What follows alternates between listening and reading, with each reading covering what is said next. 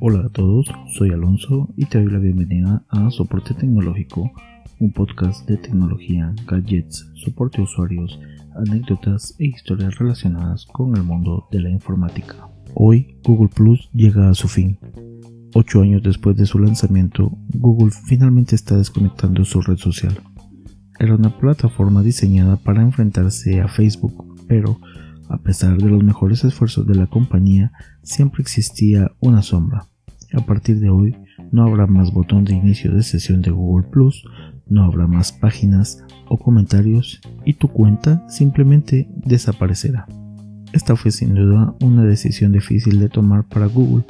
Cuando Google Plus llegó en el 2011, la compañía tenía grandes aspiraciones para la plataforma y de hecho tenía una serie de productos de Google exitosos que continúan teniendo un gran impacto en las redes sociales, como lo conocemos hoy en día. En el 2013 la compañía desarrolló Hangouts, su función de chat de video en su propia plataforma de mensajería, un espacio ocupado en ese momento únicamente por Skype. Luego hubo otro spin-off de Google Plus, Fotos. De repente fue súper fácil cargar, compartir y almacenar todas sus fotos y desde entonces el producto ha evolucionado para incluir todo tipo de funciones útiles, desde la edición de fotos impulsada por la inteligencia artificial hasta el archivo de documentos.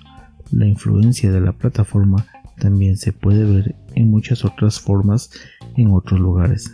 Se centró en la idea de las comunidades mucho antes de que Facebook presionara a los grupos y le permitiera organizar sus contactos en círculos, mucho antes que Instagram lanzara su función de amigos cercanos. Lamentablemente, nada de esto fue suficiente para mantener a flote la problemática plataforma simplemente nunca resonó con los usuarios de la forma en que lo había hecho Facebook.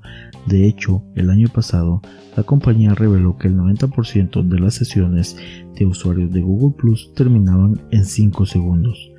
Comparando eso con las cifras recientes de Facebook, que sitúa el tiempo promedio empleado en cada visita en 20 minutos, la disparidad es clara. Su fecha de finalización se fijó para agosto de 2019, pero en diciembre de 2018 salió a la luz otro problema de seguridad, uno mucho más importante esta vez, que afectaba a 52.5 millones de usuarios.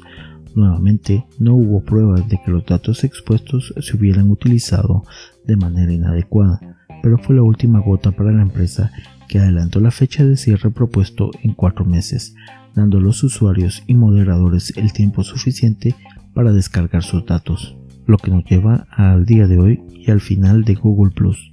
En su forma de consumidor al menos, Google Plus vivirá para los clientes de G Suite con un nuevo aspecto, nuevas características. Sin duda es un día triste para Google dado el éxito gigantesco de la compañía en otros lugares.